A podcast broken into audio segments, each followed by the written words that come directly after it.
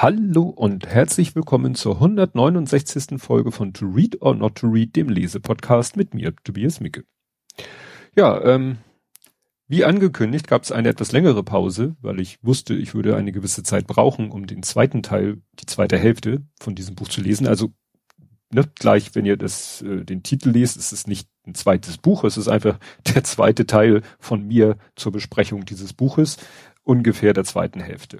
Aber das zu lesen hat halt ein bisschen gedauert. In der Zwischenzeit sind ein, zwei, drei interessante Sachen passiert. Und zwar habe ich einmal bekommen eine Mail von Alexander Pfeiffer. Alexander Pfeiffer ist der Autor des Buches Mitternachtssymphonie, vorgestellt in Folge 161 der äh, ja durch Zufall entdeckt hat, mein Podcast entdeckt hat, ähm, weil er gar nicht so genau wusste, auf dem Schirm hatte, ob und dass ich eine Folge veröffentlicht hat, witzigerweise bei YouTube, weil ich ja alle meine Podcast-Folgen auch parallel bei YouTube veröffentliche, nur mit so einem Standbild. Äh, ja, und da ist ihm das, wahrscheinlich hat er, vielleicht hat er nach seinem Buchtitel gesucht und da wurde ihm das vorgeschlagen. Und ne, so hat er das entdeckt, hat dann äh, mir eine Mail geschickt und sich nochmal bedankt für die Rezension. Auch nochmal so ein, äh, eine Sache bestätigt und äh, die ich gesagt hatte und äh, die einen sehr persönlichen Eindruck meint er ja, den hatten viele. Dann auch äh, mit Bezug auf ein Buch, was ich mir vorgestellt habe, es wird jetzt verfilmt die Trilogie The Free Body Problem. Und zwar habe ich von dieser Trilogie das erste Buch, Die drei Sonnen, in Folge 105 vorgestellt. Und das stelle ich mir sehr interessant vor, diese Story. Ich habe ja, wie gesagt, nur das erste Buch gelesen, aber das erste Buch hat es ja, hat es ja auch schon in sich, das zu verfilmen, stelle ich mir schwierig vor. Dann äh, auch noch interessant, äh, der Christian Bednarek von FÜD, FÜD.de, das ist eine Podcast-Suchmaschine, der ist dabei, mit Hilfe vieler fleißiger Helfer und deren Rechnern ähm, Podcasts äh, zu transkodieren, äh, nicht transkodieren, transkribieren. Äh, das heißt, das Gesprochene, das Audio in Text umzuwandeln und mit in seine Datenbank zu packen, so dass man bei ihm dann auch das gesprochene Wort quasi danach suchen kann. Und da war also freundlich auch mein Podcast äh, nach Rückfrage da einmal durchzujagen. Und dann hatten verschiedene Leute aus meiner Bubble, die daran sich beteiligen, sich gemeldet. Unter anderem auch Tobi Bayer vom Einschlafen-Podcast. Der hatte dann auch auf Mastodon gepostet, dass er gerade mein diverse Episoden meines Podcasts auf seinem Rechner transkribieren lässt. Er hatte transkodieren geschrieben, aber es ist transkribieren. Und äh, auch interessant, ich habe eine neue Anfrage bekommen per E-Mail, ja per E-Mail hat tatsächlich äh, sich eine, sag ich mal, Literatur-PA-Agentur gemeldet, hat ein Buch mir vorgeschlagen, äh, angepriesen und gefragt, so möchten Sie ein Interview mit dem Autor, Rezensionsexemplar etc. pp. Da habe ich gesagt, ach, ein Rezensionsexemplar nehme ich doch gerne. Bin ich gespannt, wann und ob ich das bekomme. Vielleicht wird es das nächste Buch, ich weiß es nicht. Da kommen wir dann am Ende nochmal zu. Kommen wir jetzt aber zum Buch das Buch, jetzt wiederhole ich natürlich die Sachen aus dem ersten Teil, deswegen gehe ich da so ein bisschen rüber. The Romanovs, The Story of Russia and its Empire 1613 to 19, 1918. Ähm, immer noch von Simon Sebag Montefiore. Ich weiß nicht, Montefiore, ich spreche das immer automatisch italienisch aus, ähm, aus dem Verlag Knopf oder äh, W&N, je nachdem, Taschenbuch gebundene Ausgabe, ist immer noch ein dicker Schinken, hat sich nichts dran geändert. Es war ein Tipp von Dela, wegen der Knochen von Potemkin, die ja im Ukraine-Krieg eine Rolle gespielt haben. Also, ne, die, damals äh, hier Cherson und so weiter und so fort. Äh, äh Habe ich alles im ersten äh, Teil erklärt. Gut, aber was ich vergessen hatte, äh, was noch im ersten Teil war, war, äh, dass ich über ein Wort gestolpert bin in dem Buch. Also ich stolper immer wieder über Wörter und dann google ich die und dann merke ich, okay, äh, interessant, wie er darauf gekommen ist, dieses Wort zu benutzen. Jedenfalls ähm, hat äh, er das Wort benutzt, jetzt muss ich hier nachgucken, Paradomaniac. Und ich habe dann danach gegoogelt und habe erst nichts gefunden. Das witzigerweise habe ich einen Tweet gefunden, wo einer ihn fragt, was dieses Wort bedeutet. Da hat derjenige das Wort aber anders geschrieben und der Autor selber hat darauf reagiert und hat gesagt, das ist ein Tippfehler, es müsste eigentlich Paradomaniac heißen. Und dann schreibt er dahinter, one of these words especially invented for Romanovs and Hohenzollerns. Dachte ich, okay, das hilft mir jetzt immer noch nicht. Ich weiß jetzt gar nicht mehr, wie ich es rausgefunden habe. Paradomaniac ist äh, eine Wortschöpfung aus Parade, also Parade, und Maniac, also jemand, der von etwas besessen ist. Also es wurde gesagt, äh, irgendein Zar wäre ein Paradomaniac, weil er fand, er hat seine Truppen dauernd Paraden, er fand Paraden halt toll. Und dieses, er ist besessen von Paraden, hat er hier mit dem Wort Paradomaniac bezeichnet.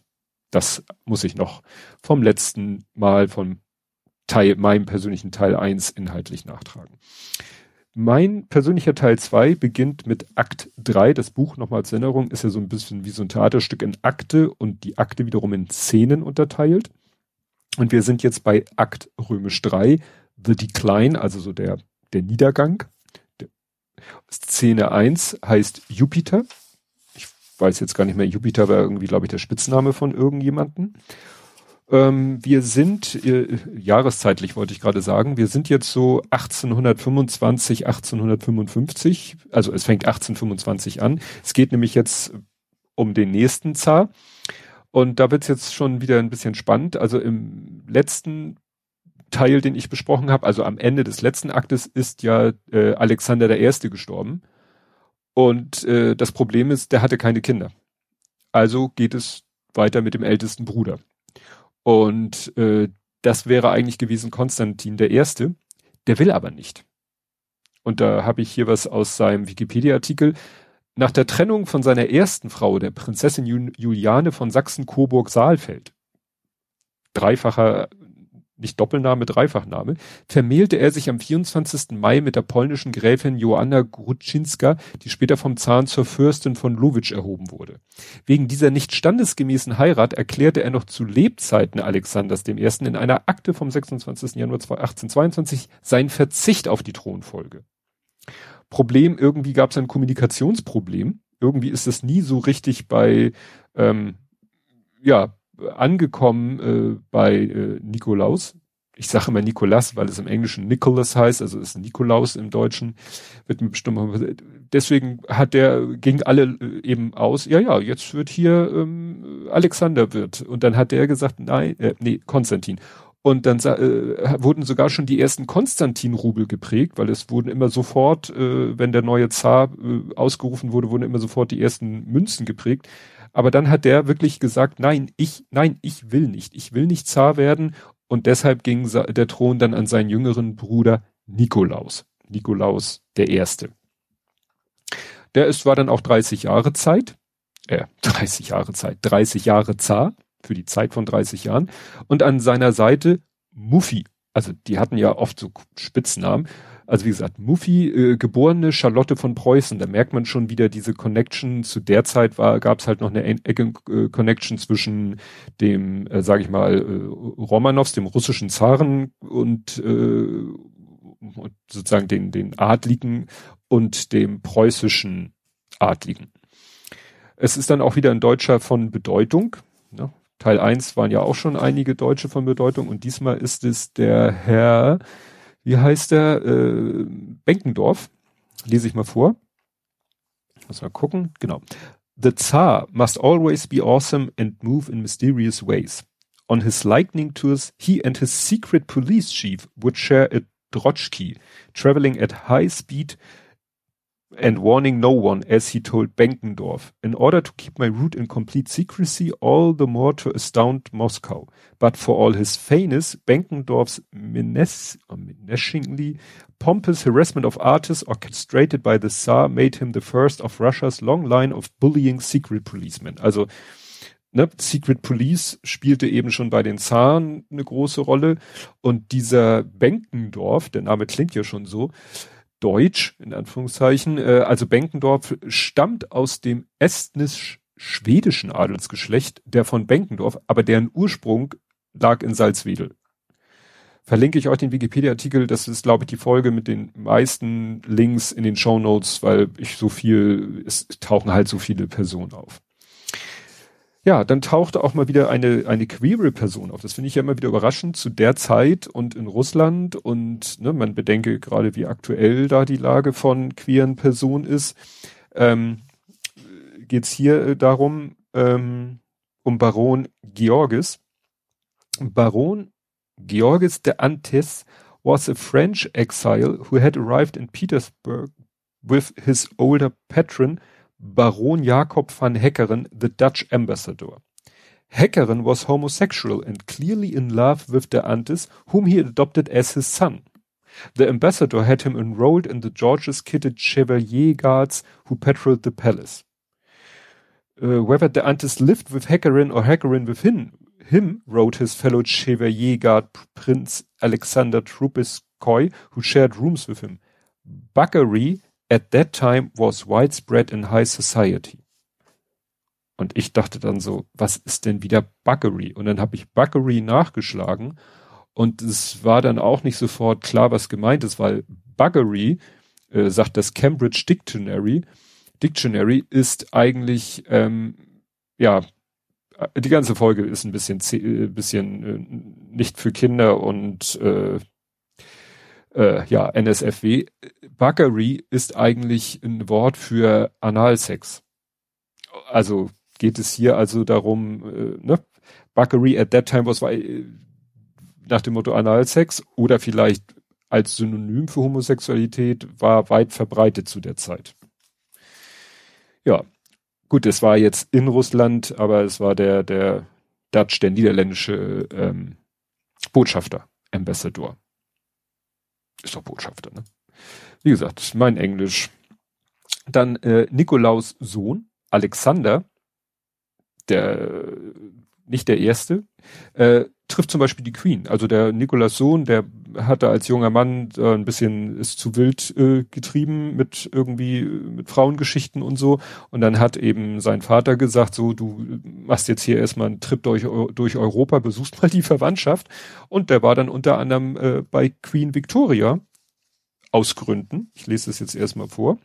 Traveling on to London, he was enamored by the single 20-year-old Queen Victoria. I'm really quite in love with the Grand Duke, a dear delightful young man, she gushed in her diary on 27 May 1839. The Grand Duke is so very strong, and you are whisked around like in a waltz, which is very pleasant. Also sie schwärmt unheimlich, ne? also muss ich vorstellen, die 21-jährige Queen Victoria schwärmt unheimlich von äh, Alexander dem Dritten, meine ich, ähm, fragt man, wo ist denn die Verbindung? Ja, sein gleichnamiger Onkel, Alexander der Erste, war ihr Taufpate. Also da sieht man auch, dass es schon nicht nur eine enge Verbindung gab zwischen dem russischen Zaren und so, sondern auch äh, zu den, was soll ich jetzt sagen, zu dem, zum englischen Königshaus. Ja, und äh, getreu dem Motto, wie der Vater so der Sohn, nur andersrum, hat dann auch irgendwann später sein Vater Nikolaus sie besucht, ne? weil gab ja eben enge Verbindungen. Steht hier on 21st June 1844, a traveler named Count Orlov disembarked at Woolwich on a Dutch steamer. When he arrived at the Russian embassy in London, turning down invitations to stay at Buckingham Palace, it was already after midnight, but the mysterious Count wrote to Prince Albert, the Coburg who had recently married Queen Victoria, also sie ist mittlerweile verheiratet, asking to meet her immediately also der Zar von Russland reist mal kurz äh, äh, nach England und äh, unter ja, Count Orlov, also Graf Orlov, so unter Pseudonym, inkognito und sagt mal kurz zu Prinz Albert, ey, hier Prinz Albert, ich möchte mal gerne die Queen Victoria, die ja, jetzt muss ich überlegen, sein Bruder, nee, sein, sein Onkel, wie auch immer das Verhältnis für Watsche, äh, äh, Taufpate war naja, sie hat ihn dann auch äh, empfangen und er hat sie besucht und so weiter und so fort. Also da ist schon eine enge Verbindung, das wird später nochmal wichtig.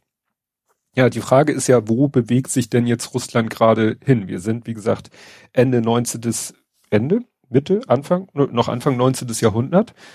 So wie, wie sind die Verhältnisse in Europa, also sag ich mal in Westeuropa und was macht Russland?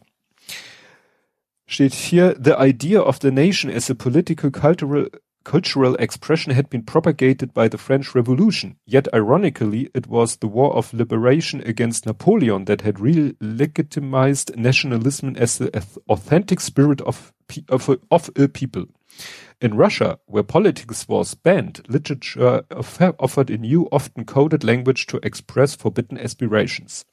The literary salons, salons, saloons of Moscow became the battlefield of a debate on the nature of Russia itself between so-called Westerners and. Slavophiles. The Westerners were split between liberals and socialists. The liberals, of whom there were never many, wanted Russia to become a constitutional monarchy like, say, Britain. The socialists, espousing ideas that were just beginning to strike a chord in Russia, believed a class revolution must liberate the peasantry to achieve universal equality. Also da fängt es halt an, sozusagen im, im Volk äh, zu rumoren, dass man sagt, ne, auch inspiriert von dem, was in Europa so französische Revolution und so passiert ist, irgendwie möchten wir, haben wir irgendwie auch keinen Bock mehr hier auf diese Autokratie in Form eines Zahn. Ja, in, äh, in einem Kontext, in den ich mir genau erinnere, äh, erwähnt er dann seinen Ur Ur, Ur, wenn ich richtig gezählt habe, Onkel. Also der Autor erwähnt seinen Ur, Ur, Uronkel. Äh, das war Moses Montefiore.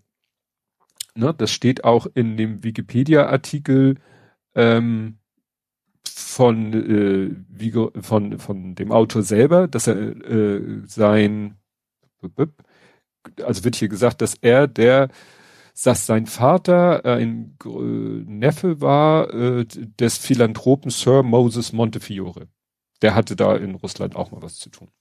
Dann wird interessanterweise hier ein Zitat erwähnt äh, in dem Buch, das ähm, man oft schon gehört hat, äh, vielleicht immer auch mal ein bisschen abgewandelt, wenn Paris hustet, erkältet sich Europa. Das ist nämlich von äh, Lothar von Metternich. Fürst von Metternich äh, kennt man meist, weiß man nur, Fürst von Metternich ist, glaube ich, auch ein Sekt. Das ist der vom Wiener Kongress, hatten wir auch im ersten Teil des Buches. Ja, und wie gesagt, die zu der Zeit toben in Europa alle möglichen Revolutionen. Es gibt tatsächlich einen eigenen Wikipedia-Eintrag, Revolutionen 1848, 1849. Und äh, ja, das droht, was weiß ich, auch so ein bisschen auf Russland äh, überzuschwappen, was dann dazu führt, dass ähm, ja es irgendwann heißt Russland gegen gegen alle, ne? weil Nikolas möchte Nikolaus bleibt halt, möchte beim alten System bleiben, habe ich hier auch noch. In Nikolas, und das ist, glaube ich, das habe ich nicht ganz so, Nikolas Apostroph S. Also ich habe mal gelernt im Englischen, wenn ein Wort auf S endet, macht man ein Apostroph und gut ist, aber Nikolas Apostroph S, na, egal. Uh, in Nicholas' mind, only he would decide what Russian nationhood meant, in parallel with his conception of a multi-ethnic empire, but there were flaws in this. After all, this was the Tsar who was by birth almost totally Germanic and had promoted more Baltic Germans to high positions than anyone since Empress Anna. When one of his officials, Yuri Samarin, proposed the Russification of the Baltics, Nicholas imprisoned, imprisoned him briefly and reprimanded him. Also nach dem Motto, eigentlich war er selber ja so ein, so ein äh, halber Europäer und so. Trotzdem hat er sehr gesagt, Russland muss so bleiben, wie es ist und soll sich überhaupt nicht an Europa orientieren. Ja, wie gesagt, Russland gegen alle, äh, die wollen das Volk, wie gesagt, ge äh, begehrt langsam auf, das ist die Formulierung, aber er möchte, dass eigentlich alles beim Alten bleibt. Und äh, ja, er legt sich dann mit Westeuropa und den Ottomanen an. Also Krieg war da ja auch fast äh, dauernd an irgendwelchen Ecken und Enden des großen russischen Reiches. Und da war interessant, dass hier gesagt wird, dass zu der Zeit ähm, das Eisenbahnnetz in Russland sehr, ja, noch im Verhältnis zur restlichen, sag ich mal, europäischen Welt noch ganz, ganz äh, gering erst war. Also es gab so gut wie keine Eisenbahnlinien. Das hat sich geändert, weil es auch wichtig geworden ist für den Nachschub im Krieg. Da kommen wir später auch noch zu. Wir kommen noch zu so vielen Sachen. Ja, dann, äh, wie eben schon, ich hatte ja was vorgelesen, dass gerade so in den Literatenkreisen, ne, wie man noch immer so in den, in den, in, in den, unter den Intellektuellen kamen halt Ideen, wie man vielleicht das Staatssystem ändern könnte. Und naja, deswegen werden dann auch mehrere Literaten, unter anderem Dostoevsky, als Aufrührer hingerichtet, allerdings irgendwie dann doch nicht. Und das lese ich mal vor. On 22 December 1849, Alexander, as commander of the guards, supervised the spectacle, spectacle as Dostoevsky, and his comrades were led out to the scaffold in Semyonovsky Square, where the sentence of death was read to us. We all were made to kiss the cross. A sword was broken over, over our heads, and we were told to don our white execution shirts. The first three were tied to stakes as the firing squad raised their rifles. Aim, cried the commanding officer. For me, wrote Dostoevsky, only one minute of life remained. Then the drums sounded retreat and an order from His Imperial Majesty granted us our lives. Falls das jetzt aufgrund auch meiner schlechten Vorlesung nicht klar geworden ist, das war eine Scheinhinrichtung. Also die haben wirklich alles gemacht bis kurz vorm Abdrücken und dann wurde das Kommando zurückgegeben und dann wurden sie begnadigt und äh, hier Straflager Sibirien. Ne? Also das war wirklich eine Scheinhinrichtung. Man wollte die einfach nur einschüchtern. Ja, nichtsdestotrotz äh, eskaliert der Krieg, ne? man kann es so pauschal sagen, West gegen Ost. Right at the start, the fighting revealed the fundamental changes in Europe since 1815. Whatever the limitations of their own inept generals, the French and British fought communicated and maneuvered with the technology and wealth of the Industrial Revolution, far exceeding those of Russia, which was left behind in the age of the first Emperor Napoleon. This would decide the war's outcome, but the Tsar was bewildered by Menshikov's defeat, encouraging the wavering prince, Don't give up. I repeat, we should prove to everyone we are the same Russians who defended Russia in 1812. Ja, also ne, äh, die Briten und die Franzosen waren militärtechnisch damals Russland überlegen, weil Russland, ne, wir hatten das schon mit dem Eisenbahnnetz, Industrialisierung und alles, also nicht nur, sage ich mal so, gesellschaftstechnisch hinkte Russland hinterher, auch was Industrialisierung und ähnliches anging und damit auch militärisch, ja, äh, standen die schlechter da. Und mitten in diesen Kriegsgeschichten äh, eskaliert es dann. Äh, Nikolaus erkältet sich, Lungenentzündung, tot. Also völlig überraschend stirbt er. Und weil er die Idee irgendwo doch schon im Kopf hatte, ähm, hat er auf dem, und er selber eigentlich schon sich, ja, immer wieder den Gedanken hatte, dasselbe zu tun, auf dem Sterbebett beauftragt er dann seinen Sohn Alexander, römisch 2, mit der Abschaffung der Leibeigenschaft. Weil das war halt etwas, was es, glaube ich, im restlichen Europa gar nicht mehr gab, aber so Leibeigene, in Russland gab es immer noch Leibeigene. Und er hat dann seinem Sohn Alexander gesagt, das war immer eigentlich mein Plan, ich habe ihn nie umgesetzt, du tust es bitte, du schaffst die Leibeigenschaft ab. Ja, Szene 2 ist dann Liberator, der Befreier, ne, passt ja dazu ähm, ist dann, jetzt sind wir in der Zeit Alexander II., 1855 bis 1881, der wurde vorher immer Sascha genannt. Also die hatten ja, fast alle hatten ja Spitznamen und meistens, solange sie Thronfolger waren, wird, werden sie im Buch immer mit ihrem Spitznamen an, also benannt und dann äh, später erst, äh, wenn sie den Titel äh, Zar haben, dann werden sie wieder Alexander oder so genannt. Weiß ich nicht, ob das vielleicht, äh, ob die auch so untereinander das so gemacht haben zu der Zeit oder ob das eine Entscheidung vom Autor war. Dann ähm, äh, ja, steht hier Alexander launched a charm offensive abroad and at home. Also der hat dann versucht, mit allen sich wieder gut zu stellen, sowohl mit den anderen Nationen als auch mit dem eigenen Volk. Sprich, er hat Frieden geschlossen mit den anderen Staaten und langsam Reform im eigenen Land angefangen. Seine Tante, unterstützt ihn und macht, ich habe hier geschrieben, Macht in Kultur. Bin ich jetzt selber, bin ich gespannt. Genau, she founded the Russian Musical Society and then the Conservatoire, in which Peter Tchaikovsky was among the students. Ne? Also sie hat dann eben die, die, eine Musikgesellschaft und das Konservatorium, das ist ja immer so Musik, ne? da äh, hat Peter Tschaikowski studiert. Also die hat dann die Kulturförderung sozusagen übernommen. Wie würde man heute sagen, Kulturstaatsrätin wäre sie wahrscheinlich bei uns. Ja, er schafft das Leibeigentum ab, obwohl er selber befürchtet oder auch die um ihn herum befürchten, dass das dann eine Revolution auslösen könnte. Tut es aber nicht. Aber so rein militärisch und so bereitet man alles darauf vor, dass vielleicht das so ein Punkt ist, so ein Trigger ist, der dann eine Revolution auslöst, tut es aber nicht. Das, die Leibeigenschaft wird abgeschafft, nervt natürlich die, die vorher davon profitiert haben. Ähm, sein Sohn, auch Sascha, also eigentlich Alexander III., will gegen den Willen seines Vaters heiraten und dafür auf den Thron verzichten.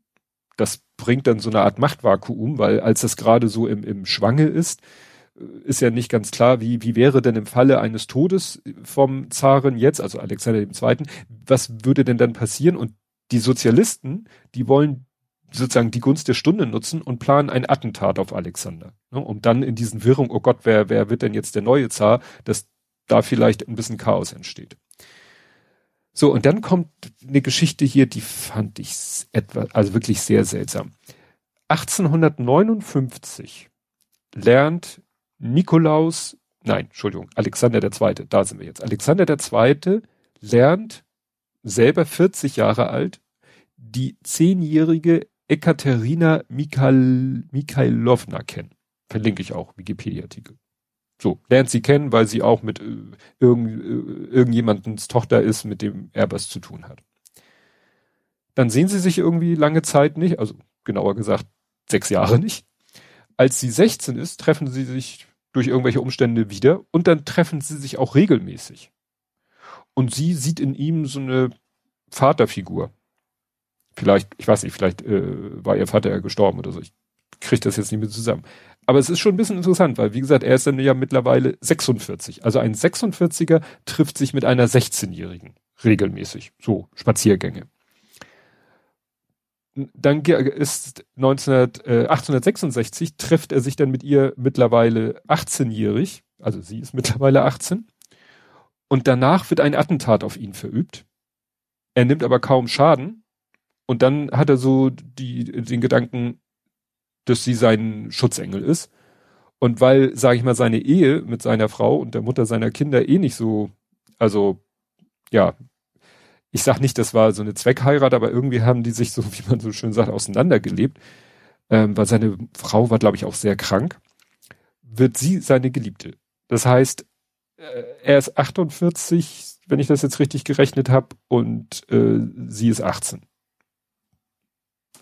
diskussionswürdig, aber äh, nach heutigen Regularien wäre das ja äh, schon mal nicht justiziabel.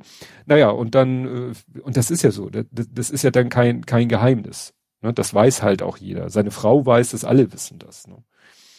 Er hat dann mit der auch Kinder und so weiter und so fort. Naja, aus Anlass äh, des Attentats hat er auch Korrespondenz mit den USA, also die aus den USA. Das ist nämlich, glaube ich, auf den Tag genau ein Jahr gewesen nach dem Attentat auf Lincoln. Ähm, und äh, ne, die USA einerseits weit weg, aber trotzdem natürlich irgendwie gibt es da eine Verbindung zu denen. Äh, ne, sagen dann, oh, ne, wir freuen uns, wir, wir glücklich, dass ihnen nichts passiert ist, nachdem wir vor einem Jahr unseren Präsidenten auf ähnliche Weise verloren haben. Und daraus entwickeln sich so Gespräche, diplomatischer Kontakt, der am Ende dann dazu führt, dass äh, Alaska verkauft wird. Da steht dann auch, dass es ja irgendwie damals nicht klar war, ob das ein guter oder ein schlechter Deal war, je nachdem. Ja, dann äh, kommt mal wieder ein Bilderabschnitt, äh, wobei ich irgendwie fand, dass die Bilder in diesem Abschnitt sich äh, fast alle irgendwie auf Ereignisse beziehen, die sehr viel später kommen. Die konnten natürlich, die wahrscheinlich ist es aus technischen Gründen einfacher gewesen, immer ungefähr an im gleichen Abstand diese Fotoabschnitte, diese Glanzseiten einzubauen. Aber inhaltlich beziehen die sich auf Sachen, die viel weiter sind und, und es kommt noch ein Bilderabschnitt. Weil unter anderem ist dann hier äh, auch ein Foto vom Bloody Sunday. Nicht den, den YouTube besungen haben. Das war zufälligerweise, war das ja aber auch ein Sunday. Ähm, das war ja 1905 äh, bei der Revolution.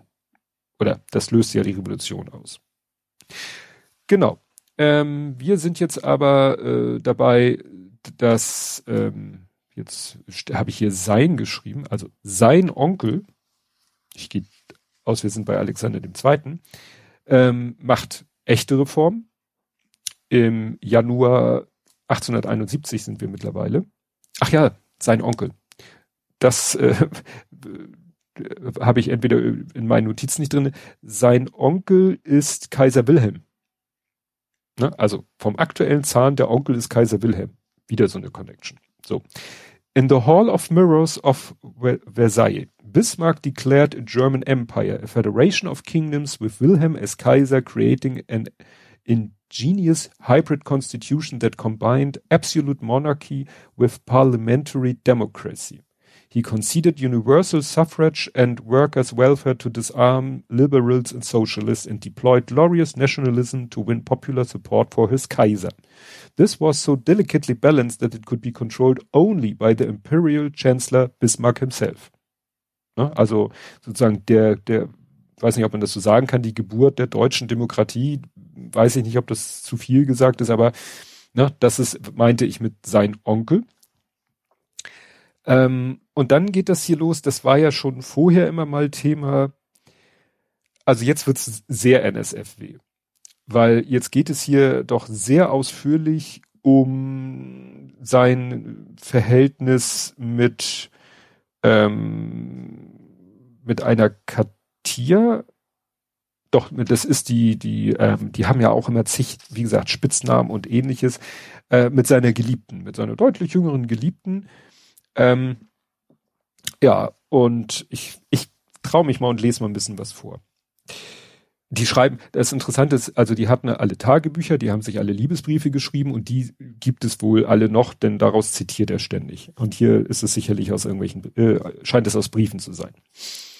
He was delighted when she took the initiative. I enjoyed until delirium, wrote the emperor, lying still on the sofa while you moved on me yourself. We are made for each other and I see you before my eyes, now in bed, now without niggers. He praised her intense capacity for pleasure. I joyfully felt your fountain watering me several times, which redoubled my pleasure, he wrote. Und so geht das hier. Also ich sage nicht seitenweise, aber es wird auch immer wieder sehr ähm, explizit und grafisch beschrieben, wie die sich miteinander verlustieren das wäre dann, also ich sag mal so, während wir im ersten Teil von Game of Thrones mehr so diese brutalen Sachen hatten mit Folter, Hinrichtung und ähnlichen Sachen und sicherlich auch mal ein bisschen Sex zwischendurch, haben wir hier im zweiten Teil jetzt weniger Folter, weniger Hinrichtung und wenn dann Scheinhinrichtung, dafür mehr Sex. Wie gesagt, ich habe Game of Thrones nie gesehen, deswegen muss man das etwas mit Vorsicht genießen, was ich sage. Nichtsdestotrotz ist er halt verheiratet und hat eben, äh, ja, hat eine Frau und ja, hier steht halt, the poor empress, empress, also die Kaiserin oder Zarin, the poor empress realized that Alexander was in love with the mistress. When her ladies discussed how Muffy had known about Nicholas' mistress, she warned that if anyone mentioned such a thing to her, she would never see them again. Nixas death, Nixa war ein Sohn, der mit 21 an Meningitis gestorben ist. Würde man sagen, na ja, da sind ja dauernd Kinder gestorben. Ja, aber meistens, wenn Kind, wenn der, wenn die Kinder gestorben sind, dann eben bei der Geburt, kurz nach der Geburt im kleinen, Kleinstkindalter. Der ist nun mal 21 geworden, wo man wahrscheinlich zu der Zeit dachte, okay, da können wir uns sicher sein. Also, das war sicherlich ein größeres Drama, so blöd es klingt, wenn einer mit 21 starb, als mit zwei so makaber das ist, man war es halt äh, gewohnt oder wie man das ausdrücken will. Naja, also nichtsdestotrotz, die hatten also Alexander II. und Muffy, seine Ehefrau, hatten halt äh, den Nixer verloren und auf den bezieht sie jetzt nämlich. Nixer's death had reduced their marriage to a morbid cult of remembrance, celebrating his birthday and death day together.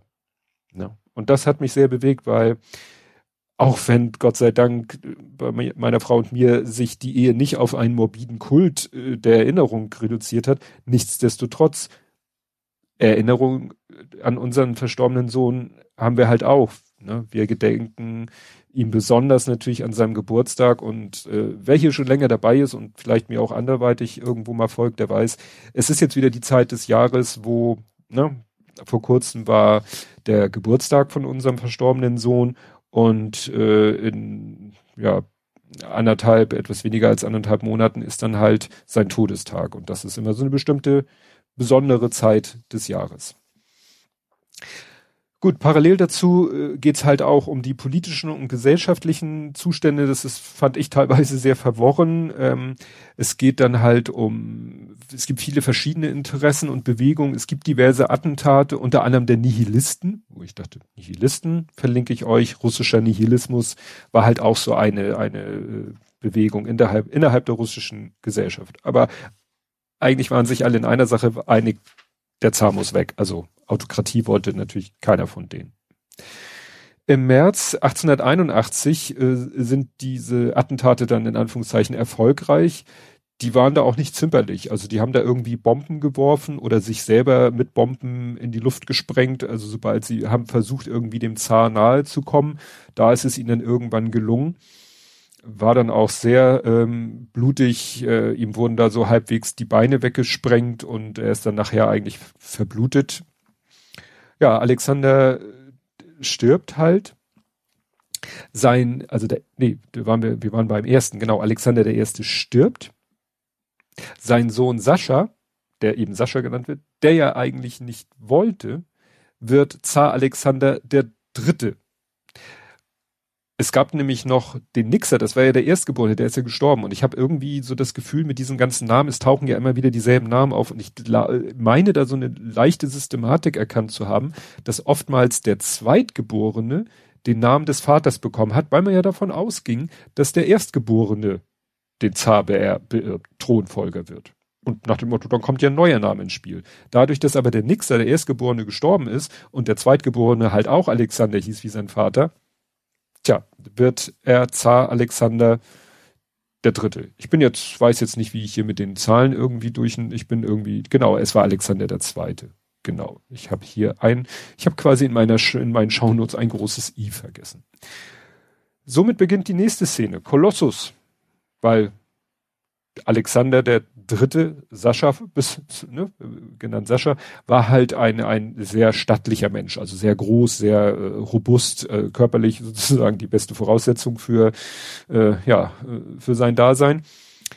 Wollte, wie gesagt, zwischendurch gar nicht, aber hat dann eben doch das Amt übernommen von 1881 bis 1894, damit ihr wisst, wo wir so zeitlich jetzt sind. Es geht ja immer, die Zeit vergeht ja immer weiter. Und der hat nun wiederum einen Sohn Nikolaus den Zweiten.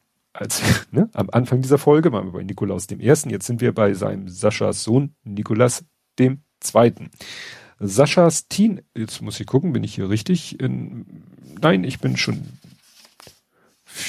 irgendwo bin ich jetzt mit meinen Notizen durcheinander. Ach, genau. Äh, Nixer, die gemeinsamen Kinder werden der. Ach ja, genau.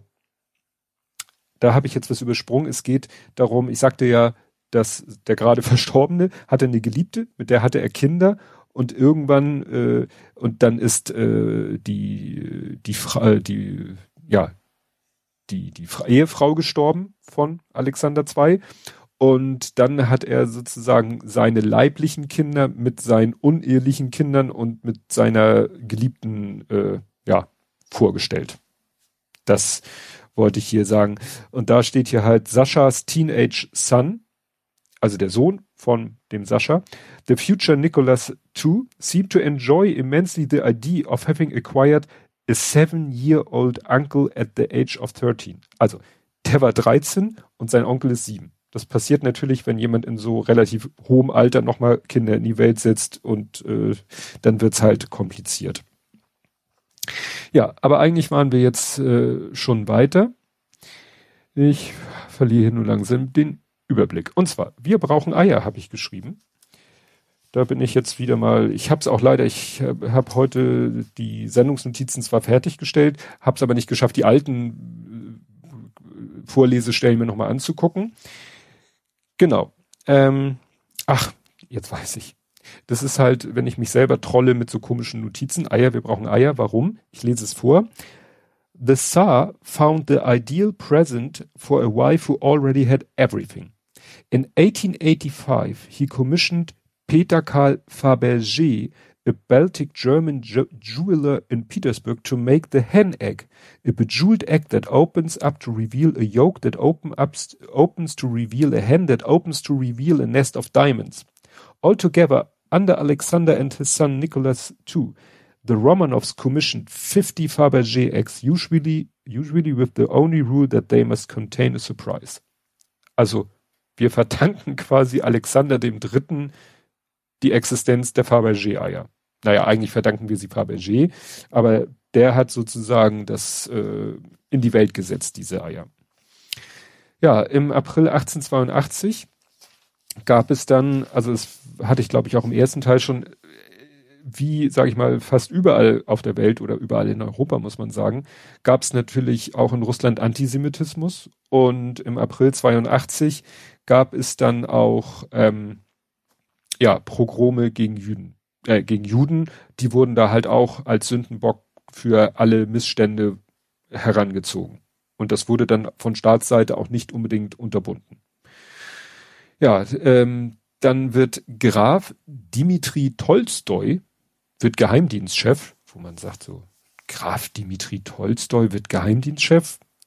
Netterweise gibt's hier dann auch immer Fußnoten zu solchen Sätzen. The novelist Leo Tolstoy was the Interior's minister cousin. The emperor regarded Tolstoy's War and Peace as a masterpiece, but saw him as a godless nihilist and banned his later socialist works such as What I Believe. After Dostoevsky death, Dostoevsky's death in 1881, Tolstoy later uh, Tolstoy was the famous man in Russia with huge moral authority, but he was increasingly hostile to the regime, embracing a puritanical Christian socialism with sanctimonious dogmatism. Das sind Wörter, die würde ich im Deutschen schon kaum raussprechen können. Naja, also wie gesagt, tatsächlich war Leo Tolstoy der Cousin des Geheimdienstchefs Graf Dimitri Tolstoi. Also wirklich ne, in zwei verschiedenen Lagern. Dann wird hier äh, zwischendurch Alexander der Erste von Bulgarien erwähnt, wo man denkt, ja und? Ja, Alexander der Erste von Bulgarien ist ein Battenberg. Und die Battenbergs nannten sich später Mountbatten und sind ja sozusagen der, äh, die, die Keimzelle der, der Royals, der britischen Royals, der aktuellen. Ja, dann wird ähm, Sergei Witte, manchmal haben die ja interessante Nachnamen, Sergei Witte wird vom Bahndirektor zum Staatsmann durch ein Bahnunglück, weil der ähm,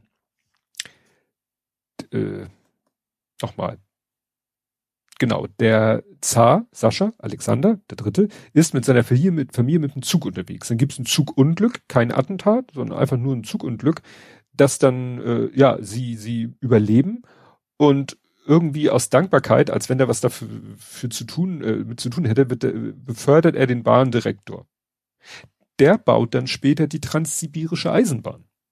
Wir hatten ja das Thema. Eisenbahn war erstmal nicht so das Ding und dann wurde es zu einem Ding. Und zwar wird das hier dann alles aufge, äh, aufgelistet. Also da beginnt sozusagen die Aufholjagd von Russland. Between 1890 and 1900 the production of pig iron, steel and coal all tripled. Railway tracks doubled in length while textiles made Russia one of the world's top five industrial powers.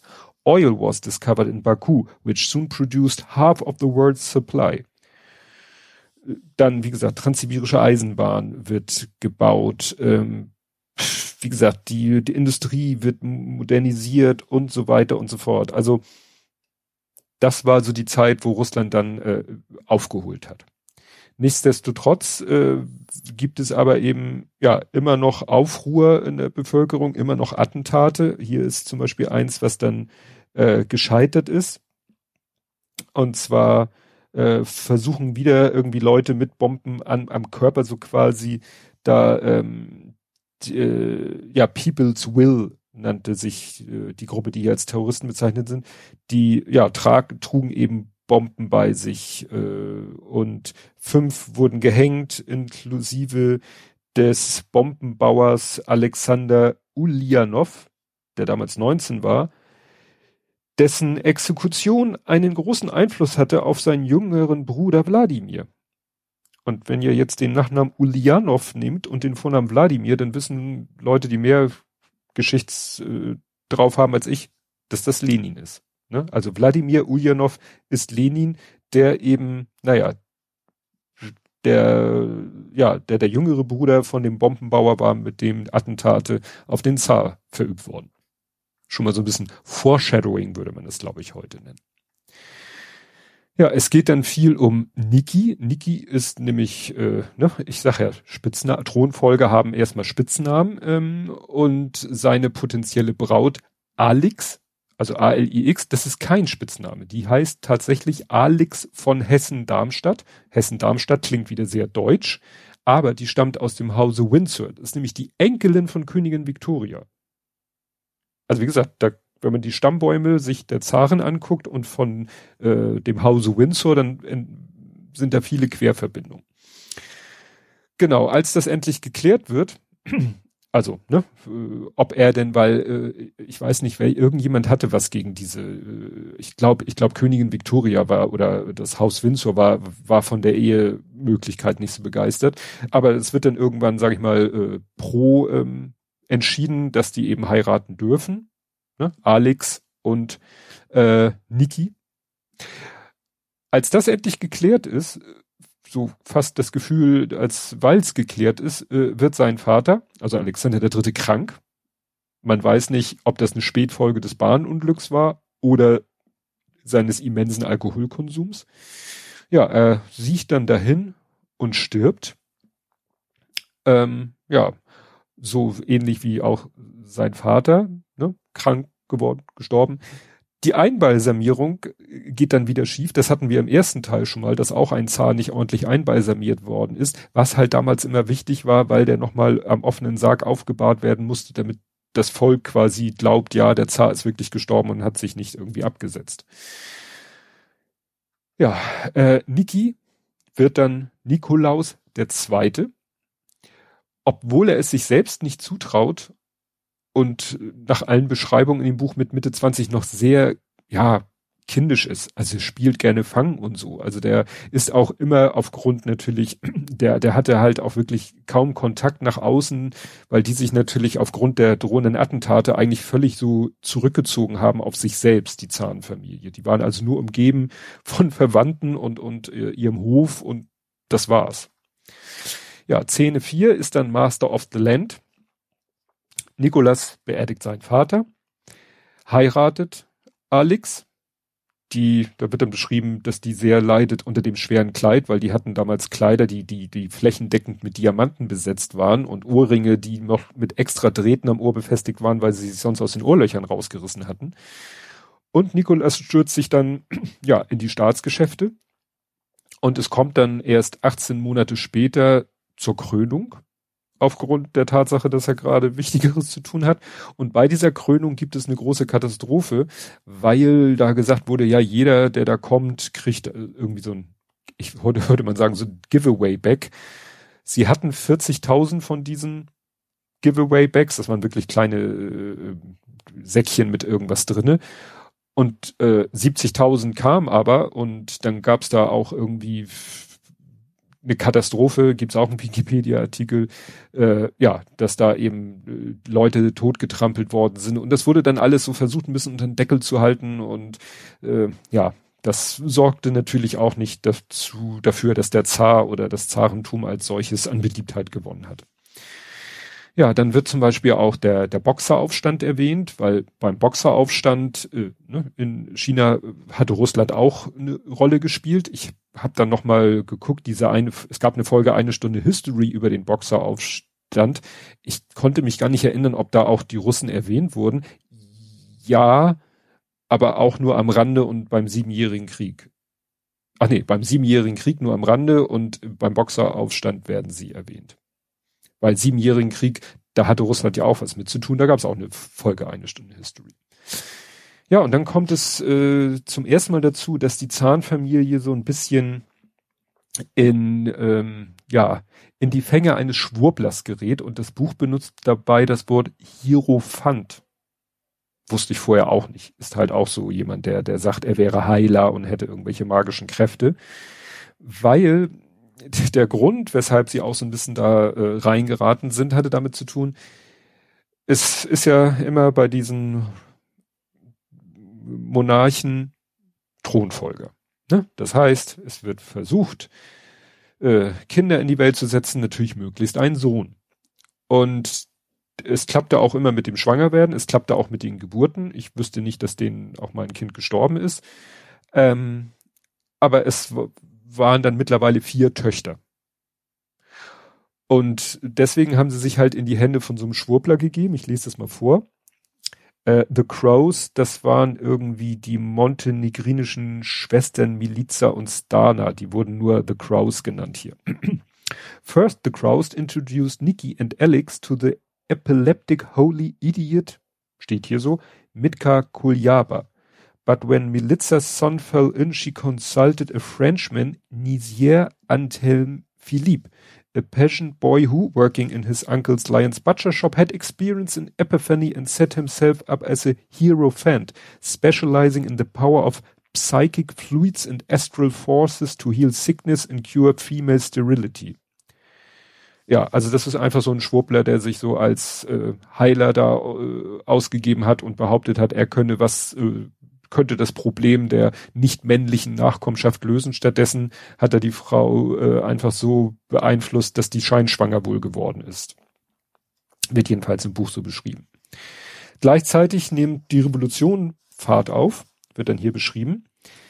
In March 1898, nine delegates gathered in a wooden house near Minsk to found the Russian Social Democratic Workers' Party, the future rulers of the Soviet Union. The Okhrana, the Okhrana war die Geheimpolizei des Zaren, arrested most of them, but Vladimir Lenin, who was in Siberian exile before leaving for Europe, in Julius Martov, quickly became its leaders. Young people across Russia were convinced by Marx certain, certainty that the old order of Tsars, priest, pri, priests, landowners, and factory masters would be destroyed. This was not only a theory, wrote Joseph Jugashvili, the future Stalin, then a young seminarist. It's an entire worldview, a philosophical system. Das kann noch heiter werden. Ja, also wie gesagt, da geht's los. Lenin, Stalin, die Revolution nimmt Fahrt auf. Äh, dann noch interessant, 1903 ist das Zarenpaar bei der Hochzeit der Eltern von Prinz Philipp zu Gast. Ne? Prinz Philipp ist ja der Vater, also der, also der Mann war der Mann von Queen Elizabeth II. Ne? Also Queen Elizabeth, die ja auch erst vor kurzem gestorben ist, und Prinz Philipp, der ja gut etwas davor gestorben ist, deren Eltern, bei deren Hochzeit war dieses Zahnpaar, also wieder diese Verquickung. Dann, obwohl oder gerade weil der erste Schwurbler verstoßen wurde, wird endlich, muss man ja sagen, aus deren Sicht ein Sohn geboren. Der Bruder des Zahn atmet auf, weil, hatten wir ja schon mal, wenn es keinen männlichen Nachkommen gibt, dann äh, geht das, äh, ja, geht, wird das Staffelholz ja an den nächsten jüngeren Bruder übergeben und der war halt nicht scharf darauf, der sah ja, was für ein nicht so toller Job das war. Problem, dieser geborene Sohn, der Thronfolger, ist Bluter. Und das war zu der Zeit quasi ein Todesurteil. Und es wird dann im Buch auch erwähnt, dass das ja was mit seiner äh, Abstammung, sage ich mal, zu tun hat. Und es gibt tatsächlich einen Wikipedia-Artikel, Hämophilia in European Royalty. Hämophilie ist der, der Fachausdruck für Bluter, weil Königin Victoria, die hat ein Gen in sich, das, ich weiß jetzt nicht, wie der richtige genetische Begriff ist, jedenfalls, das vererbt sich immer nur äh, an weibliche Nachkommen und kann dann mit einer gewissen Wahrscheinlichkeit dazu führen, dass ein männlicher Nachkomme äh, Hämophilie hat. Und äh, das gibt's dann auch so Stammbäume, wo man sieht, wer alles Nachfolger, äh, Nachfolger, äh, Nachkomme von Queen Victoria ist, welche Frauen alle dieses Gen in sich hatten und wer denn davon auch dann wirklich betroffen war. Und da dachte ich mir, Mensch, das klingt irgendwie dann noch ein Thema für den Buch äh, She Has Her Mother's Love, was ich in Folge 160 vorgestellt habe. Da ging es doch um diese ganzen Vererbungsgeschichten. Wird da auch so ein bisschen erwähnt, da geht's aber nur um das Thema mitochondrialer DNA. Das ist ja diese DNA, die auch irgendwie von immer von dem weiblichen Zweig weitergegeben hat. Aber er hat nicht speziell auf dieses Thema Hämophilie verwiesen. Das mit der mitochondrialen DNA wird später nochmal wichtig. Äh, dann war noch wieder so ein, so ein Wortthematik interessant. Er schreibt dann von einer Yacht und nennt die Standard mit S-H-T-A-N-D-A-D. Und ich hatte ja schon mal gesagt, dass die durch diese Connection zu Deutschland, Preußen gerne mal deutsche Begriffe da von den Zahlen benutzt worden. Und äh, dann habe ich mich gefragt, müsste es nicht Standard heißen? Und das, ich habe nicht so richtig rausgefunden. Es gibt nämlich eine russische, äh, zwei Wikipedia, zwei englische Wikipedia-Artikel. Der eine, da geht es um die russische Fregatte Standard und einmal um die russische Yacht Standard. Und selbst die werden unterschiedlich geschrieben. Aber ich vermute mal, dass es schon gedacht war, Standard wie das deutsche Wort Standard. Und sie haben es vielleicht ein bisschen anders geschrieben, weil Aussprache oder so. Dann wird schon mal Rasputin einmal kurz erwähnt zu dem kommen wir später. Witte, der Ex-Bahndirektor, wird Prime Minister, also vom Bahndirektor zum Prime Minister. Die Revolution geht weiter, Lenin und Trotzki werden erwähnt. Dann wird dunkles Geschichte, dunkles Thema, die werden Protokolle erwähnt und zwar in December 1905, an anti-Semitic forgery, the Protocols of the Elders of Zion, which blamed the Jews for the secret diabolical orchestration of world war, was published by the Petersburg Military District Press, probably under Nikolasha. As pogroms spread, Witte discovered that the Interior Ministry was printing anti-Semitic pamphlets. When he reported this to Nicholas, His Majesty was silent and appeared familiar with all the details. Also, die Protokolle der Weisen von Zion verlinke ich euch Wikipedia, verlinke ich euch die entsprechende Hoaxilla-Folge, in der erklärt wird, was es mit denen auf sich hat. Die sind zu der Zeit das erste Mal, ja, irgendwie ans Tageslicht gekommen. Naja, und die waren halt Auslöser für Pogrome. Der Prime Minister, Premierminister meldet das dann auch an den Zahn und der zuckt sozusagen nur mit den Schultern so. Mir doch egal, wenn es Pogrome gibt. Ja, und dann tritt Rasputin, betritt so richtig die Bühne der Weltgeschichte. Lese ich vor. Grigori Rasputin, 37, born in the village of Pokrovskoye, 250 miles east of the Urals, was in his charismatic prime. He was physically striking, long dark hair center parted, unkempt beard, swarthy, windburned, pockmarked skin, a broken nose, and deep-set staring eyes that fascinated some with their intensity and repelled others with their brazen theatric theatralisch. Rough, Hoon, malodorous and coarse. Der benutzt auch Wörter, die habe ich noch nie gehört. He liked and understood woman, who provided most of his followers. He clearly possessed a pungent appeal. Also dieser Rasputin muss halt so jemand gewesen sein, der mit seiner Ausstrahlung irgendwie alle in seinen Bann gezogen hat. Außerdem wird hier noch erwähnt, den Satz habe ich rausgeschrieben, His penis was said to be equine in scale. Ich musste equine nachgucken, hat was mit Pferden zu tun. Ein Neider sagte, ja, dass er so gut daran war, Frauen zu beglücken, hatte mit einer Warze an der entscheidenden Stelle zu tun. Too much information. Ich verlinke euch den entsprechenden Wikipedia-Artikel, was mir nur bei der Beschreibung, auch was er alles so getan hat und, und dass er nachher wirklich so einen ganzen, ja, wie so ein Sektenführer, so eine ganze Horde Frauen um sich rum hatte, die ihn alle angebetet haben, das hat mich irgendwie an Charles Manson erinnert und da war ich nicht der Einzige. Also wenn man irgendwie googelt nach Charles Manson und Rasputin, findet man mehrere Artikel, die so da ähnlich Parallelen sehen. Ansonsten ähm, gönne ich euch noch einen Ohrwurm, ne? ich sag nur Boney M., die singen äh, interessant, nämlich äh, Rara Rasputin, Lover of the Russian Queen. Was Quatsch ist, weil sie war keine Königin. There was a cat that really was gone. Verstehe ich nicht. Rara Rasputin, Russia's greatest love machine. It was a shame how he carried on. Ich verlinke euch ein YouTube-Video, wo sie das zum Besten geben. Also er hat es auch in die Popkultur geschafft.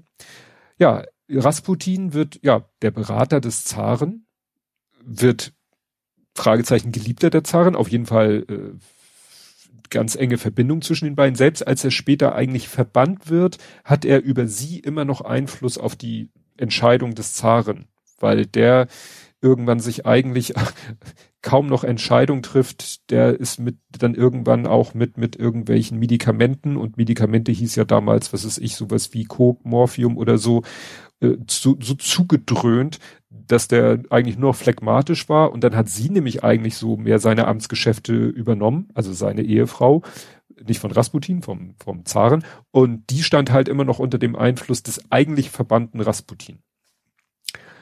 Ja, dann wird auch zwischendurch, weil er zu denen auch Kontakt hatte, ich hoffe wirklich äh, nur platonischen Kontakt zu den Töchtern. Wie gesagt, es gab ja vier Töchter. Da wird dann äh, zum Beispiel erwähnt, dass Anastasia, wird gesagt, hat eine Box Brownie Camera. Und äh, fand ich sehr interessant, weil eine Kodak Brownie Kamera ist halt so eine der ersten in großen Mengen verfügbaren Kameras. Und ich weiß nicht, welche Fotos äh, in dem Bildabschnitten von ihr sind, gemacht sind, aber auf jeden Fall hat sie auch Selfies gemacht. Ne, mit dem Spiegel. Deswegen gibt es Fotos von ihr mit dieser Kamera in der Hand. Deswegen weiß man noch ganz genau, was für eine Kamera das war. Es kommt dann nämlich auch der letzte Bildabschnitt. Das sind dann auch nur noch Fotos und eben ja ein Selfie, wie ich es gerade beschrieben habe von der Anastasia. Äh, auch äh, nichts für schwache Nerven.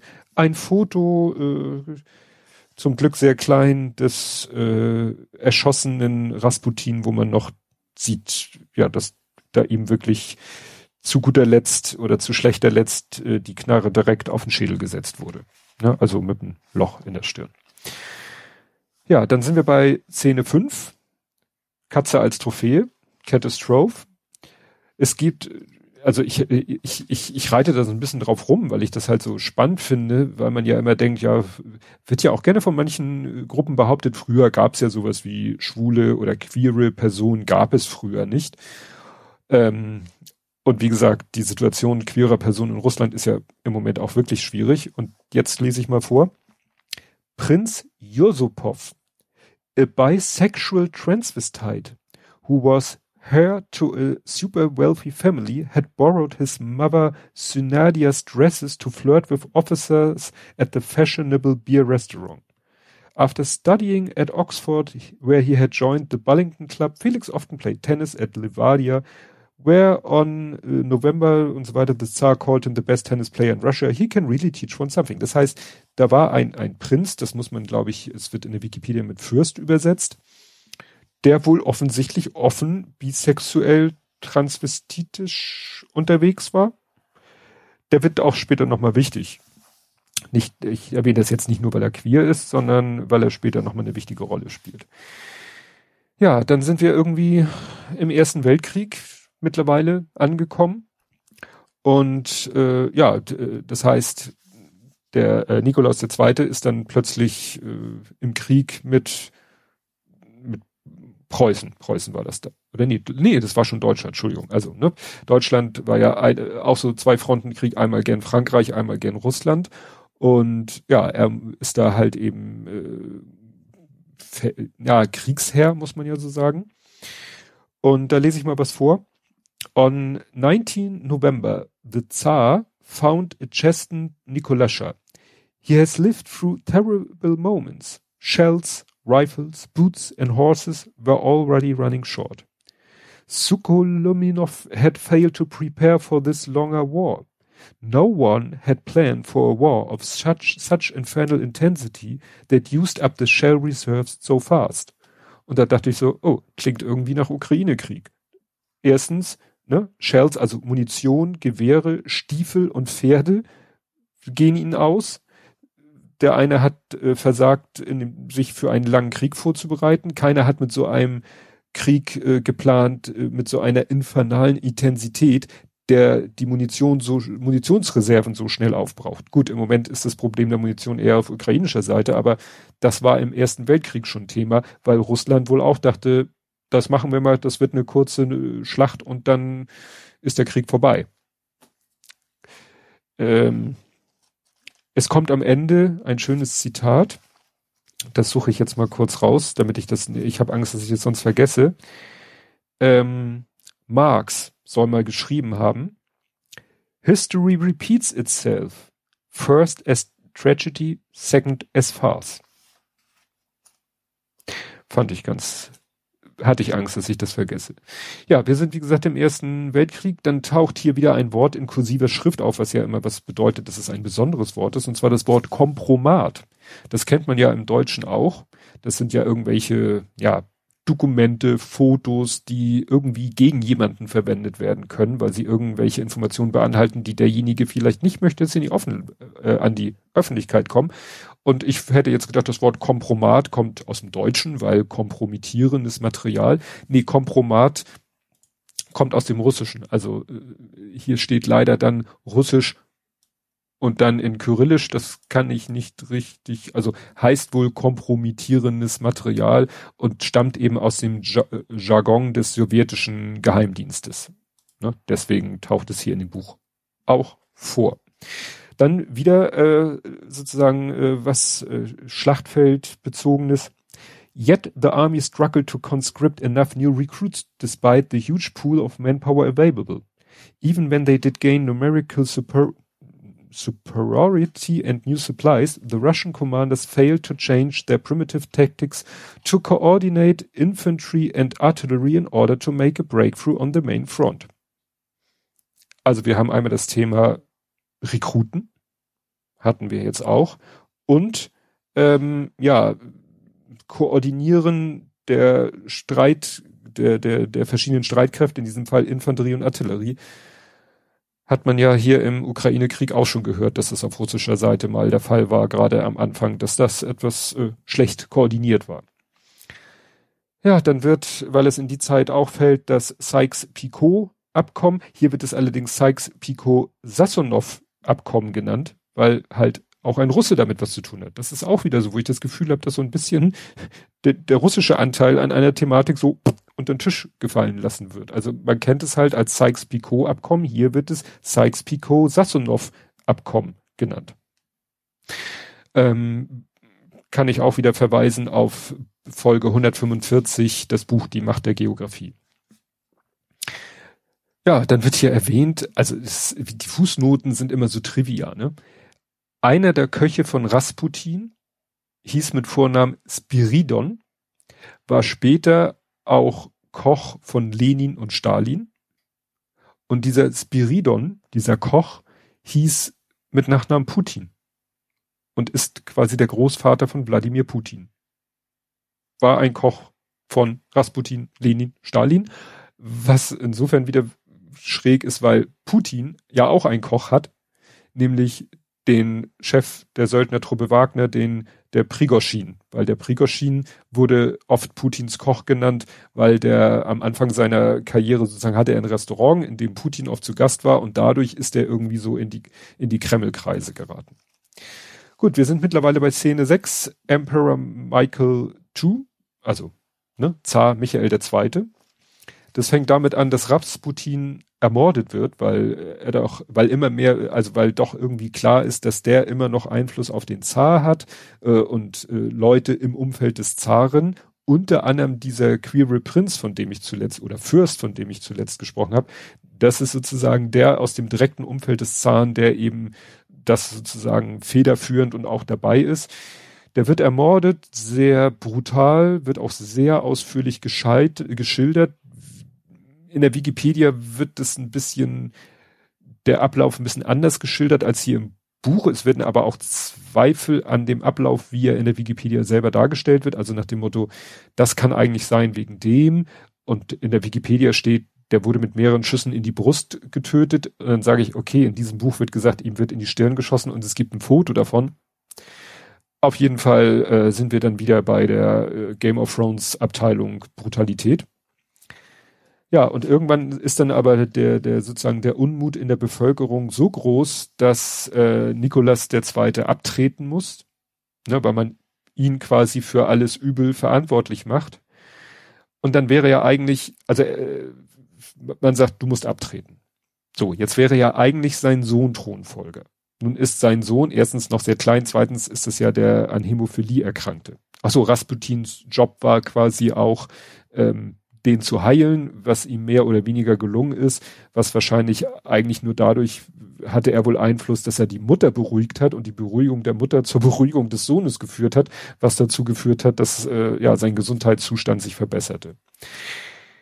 Gut, wie gesagt, sein eigentlich kranker Sohn wäre der Thronfolger. Das will natürlich insofern keiner und deshalb ähm, kommt es dann doch äh, dazu, äh, dass der Bruder ähm, von Nikolaus Michael II.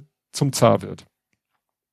Ne, den wir vorhin gesagt hatten, der eigentlich heilfroh war, dass ein Sohn, ein Thronfolger geboren worden ist, weil damit dieser Krug an ihm vorbei eigentlich geht und jetzt kriegt er den Krug doch in die Hand. Aber nur für eine Schrecksekunde oder für einen Schrecktag, weil er dann eigentlich, also eigentlich äh, geht's darum, er soll Zar und er wird dann gesagt, so, und du dankst jetzt bitte ab. Das macht er dann auch so mehr oder weniger freiwillig. Und damit endet nach 304 Jahren die Ära der Romanows. Dann kommt Szene 7 mit dem, finde ich, etwas makabren Titel Afterlife, weil Lenin und, ja, also Lenin ist ja dann mittlerweile quasi mehr oder weniger der Bestimmer, nenne ich es mir jetzt mal ganz blöd. Und die Leute um ihn herum beschließen halt, dass äh, um so ein Cut zu machen. Sie, die sind der Meinung, also eine Revolution ist nur dann eine Revolution, wenn, also so wie damals bei in Frankreich, äh, sozusagen der, der König muss geköpft werden. Sonst ist es keine richtige Revolution. Das ist so mehr oder weniger die Begründung. Also beschließen sie, dass alle Romanows sterben müssen. Gibt es einen eigenen Wikipedia-Artikel, Ermordung der Zarenfamilie. Der erste, der erschossen wird, ist der Zar für einen Tag, Michael II. Und weil man halt auch von Seiten der, ich nenne sie mal Revolutionäre oder so, äh, jeden nicht will, dass irgendwie die, die, ne, bisher wurden Zare uns ja immer, ihr, Einbalsamierung, Aufbahrung und irgendwo in irgendwelchen äh, Gruften beerdigt, äh, sollen hier äh, quasi, um zu verhindern, dass irgendwas mit den Leichnamen noch gemacht wird, verbrennen sie die halt. Also mit Paraffin als Unterstützung werden dann die Körper verbrannt und irgendwo verscharrt. Nikolas und seine Familie werden erstmal äh, ja aus ihrem Palast, äh, sag ich mal, verschleppt, Kilometer weit weg in irgendein Haus gesteckt, in ein bestimmtes Haus, da kommen wir gleich noch zu. Dafür Monate eigentlich gefangen gehalten und dann ermordet. Also irgendwann beschließt man dann, nee, also sie einfach nur so aus dem Verkehr zu ziehen. Ähm, es gibt da so Telegramme hin und her. Lenin hat eigentlich immer versucht, so, dass nicht nachgewiesen werden kann, dass er die Entscheidung letztendlich getroffen hat, aber der Autor stellt es so dar. Und sie werden dann äh, in den Keller des Hauses geführt, sind da eine ganze Menge, weil ne, Vater, Mutter, die drei, vier Töchter, der kranke Sohn und noch so ein, zwei ähm, Zofen nenne ich sie mal. Und ich glaube, der Arzt der Familie auch. Und dann kommt, nachher ist der Raum eigentlich voll mit Menschen. Auf der einen Seite die, die erschossen werden soll und dann äh, auf der und noch diverse Leute, Bewaffnete, die sie erschießen sollen und dann schießen die alle drauf los und dann ist der ganze Raum voller Qualm und dann schießen sie daneben oder weil sie nichts mehr sehen und dann haben die, hat die Zarenfamilie auch äh, sozusagen als, als finanzielle Absicherung haben die ganz viele Juwelen und Diamanten in ihre Unterwäsche eingenäht. Die wirkt dann quasi wie eine Schutzausrüstung. Also dann treffen die Kugeln sie zwar, aber nicht tödlich oder äh, der eine versucht sie auch mit dem Bajonett zu erstechen und scheitert dann an diesen äh, juwelenbesetzten Unterwäsche. Also es steht am Ende, als dann die Leichen entkleidet werden, dass es 17 Pfund Juwelen sind, die sie mit sich rumgeschleppt haben. Und auch hier ist es halt so, die Leichen sollen halt irgendwie verschwinden irgendwie in der verlassenen Mine sollen die verscharrt werden. Das ist einem dann zu unsicher. Dann mit, mit Säure und Paraffin und Anzünden und allem versucht man diese Leichen wirklich irgendwie, ja, im wahrsten Sinne des Wortes auszulöschen. Das geht dann äh, auch viele, viele Jahre später ist es dann auch so, dass 1977 lese ich jetzt mal vor, Juri Andropov ist sogar ein Name, an den ich mich erinnere aus meiner Kindheit, Yuri Andropov, the chairman of the KGB, proposed that the Ipatiev House, das ist das Haus, in dem das alles passiert ist, which could become the object of serious attention from anti-Soviet circles in the West, should be demolished. On Politburo orders, Boris Yeltsin First Secretary of the Sverdlovsk Communist Party bulldozed, bulldozed the Ipatev House. Also das Haus, in dem das alles passiert ist, in dem sie erst eingesperrt waren und dann im Keller äh, alle getötet worden sind, das ist 1977 auf Befehl von Andropov nicht persönlich, aber der war sozusagen für die Umsetzung vor Ort wohl verantwortlich, Boris Jelzin. Den wir ja, den glaube ich dann doch äh, paar mehr Leute kennen. Ja, es gab dann eine späte Aufarbeitung, die Leichen wurden irgendwann exhumiert.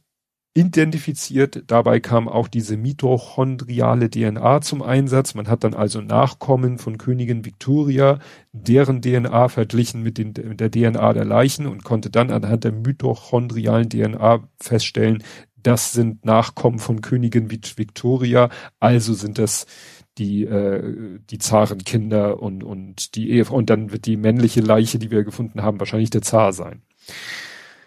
Ja, ähm, es ging dann aber noch weiter mit der Aufarbeitung. On 17 July 1998, the 80th anniversary of the murders, President Boris Yeltsin attended the funeral of the emperor, his family, his doctor, and the three retainers at the Peter and Paul Cathedral in Petersburg, along with 30 Romanov descendants. It was a deeply emotional scene, records Prince Michael of Kent, descended from a daughter of Grand Duke Vladimir. Very touching, a dignified occasion with a sense of final finality. It's a historic day for Russia, declared Yeltsin. We have long been silent about this monstrous, monstrous crime. The Ekaterinburg massacre has become one of the most shameful episodes in our history. We want to atone for the sins of our ancestors. We are all guilty. Many glorious pages of Russian history are connected with the Romanovs, but this name is connected to one of the most bitter lessons. Then he drew the great moral of the terrible 20th century. Any attempt to change life by violence is condemned to failure. This is our historic chance. Und das fand ich interessant, dass er gesagt hat, ne, jeder Versuch, das Leben zu verändern durch Gewalt, ist dazu verdammt zu, zu versagen. Genau, ähm, dann ist quasi der, das eigentliche Buch zu Ende. Es folgt ein Epilog. Der Betitel ist mit Red SARS, White SARS. Red SARS also die White Zars sind halt die, die, die echten Zaren, die Romanovs und so. Die Red Zars ist sozusagen die roten Zaren, das sind Lenin, Stalin. Ne? Und hier ist eben auch das Zitat, was ich schon vorgelesen habe, mit History repeats itself. Dann geht's hier so ein bisschen von der Vergangenheit zur Gegenwart, also ne, was dann so danach passiert ist. Stalin, äh, Zweiter Weltkrieg, ähm, hier zum Beispiel interessant, in 1945, es geht um Stalin, in 1945, when the US ambassador Averell Harriman congratulated him on taking Berlin, Stalin reposted, yes, but Alexander first made it to Paris. So, nach dem Motto, oh, der ist, der ist bis Paris gekommen. Ich nur bis Berlin. Ja, es wird dann, äh, kommt dann nochmal wieder Jelzin vor ähm, weil hier steht halt, Yeltsin created what, what was, apart from the elected constituent assembly of 1918, the first real Russian democracy with a free press and free market. Like the Tsars before Paul I, he chose his own successor, Vladimir Putin, ex-KGB colonel turned politician to protect his family and legacy. Also Boris Yeltsin hat Putin quasi zu seinem Nachfolger gemacht, to protect his family and legacy. League, äh, krieg das Wort nicht raus, ne, sein Vermächtnis, weil er eben wohl befürchtete, wenn ich jetzt hier die Macht abgebe, droht mir vielleicht Unbill von den Leuten, die mit den Dingen, die ich in die Wege geleitet habe, nicht so glücklich sind. Genau. Ähm, und dann geht es hier doch sehr viel über Putin. Er beschreibt dann viel Putin und vergleicht Putin auch, äh, Putins Handeln und Gedanken mit, mit dem Zarentum. Das Buch ist ja schon etwas älter, aber nichtsdestotrotz passend. Und ich lese jetzt nochmal den letzten Absatz vor. Putins entourage call him the Tsar. Yet it is not the great Romanovs who keep Putin awake at night, but the memoirs of Nicholas II. One evening in his Novo-Ogareva palace, his chief residence near Moscow, Putin asked his courtiers who were Russia's greatest traitors. Before he could answer, he they could answer, he replied, the greatest criminals in our history were those weaklings who threw power on the floor, Nicholas II and Mikhail Gorbachev, who allowed power to be picked up by hysterics and madmen. Putin promised, I would never abdicate.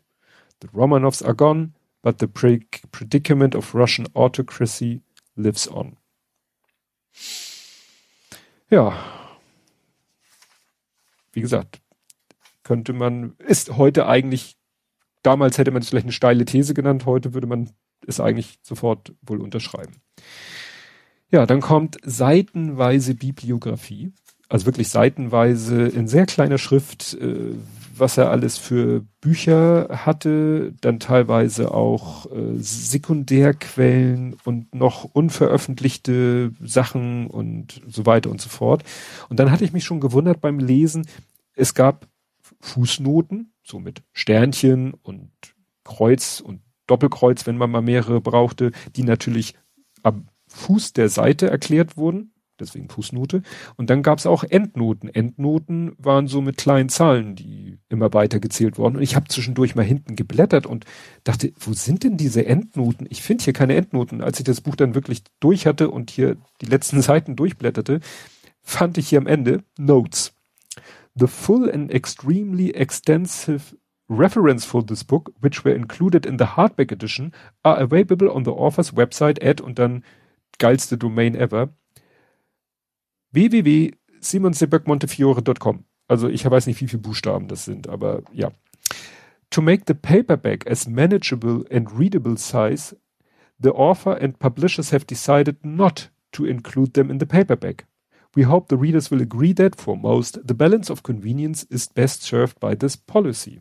Das heißt, weil das Buch schon Telefonbuchstärke hat, hat man sich wenigstens die, ich glaube, es sind nochmal 55 Seiten. Ich habe mir die PDF runtergeladen, ja, und das ist eine PDF-Datei mit 55, 57 Seiten mit den Fuß, äh, mit den Endnoten.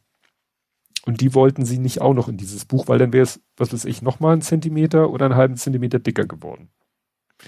Weil es kommt dann aber nochmal seitenweise Index, also ne, Stichwort Index oder Personenindex. Ich glaube, das ist mehr ein Personenindex.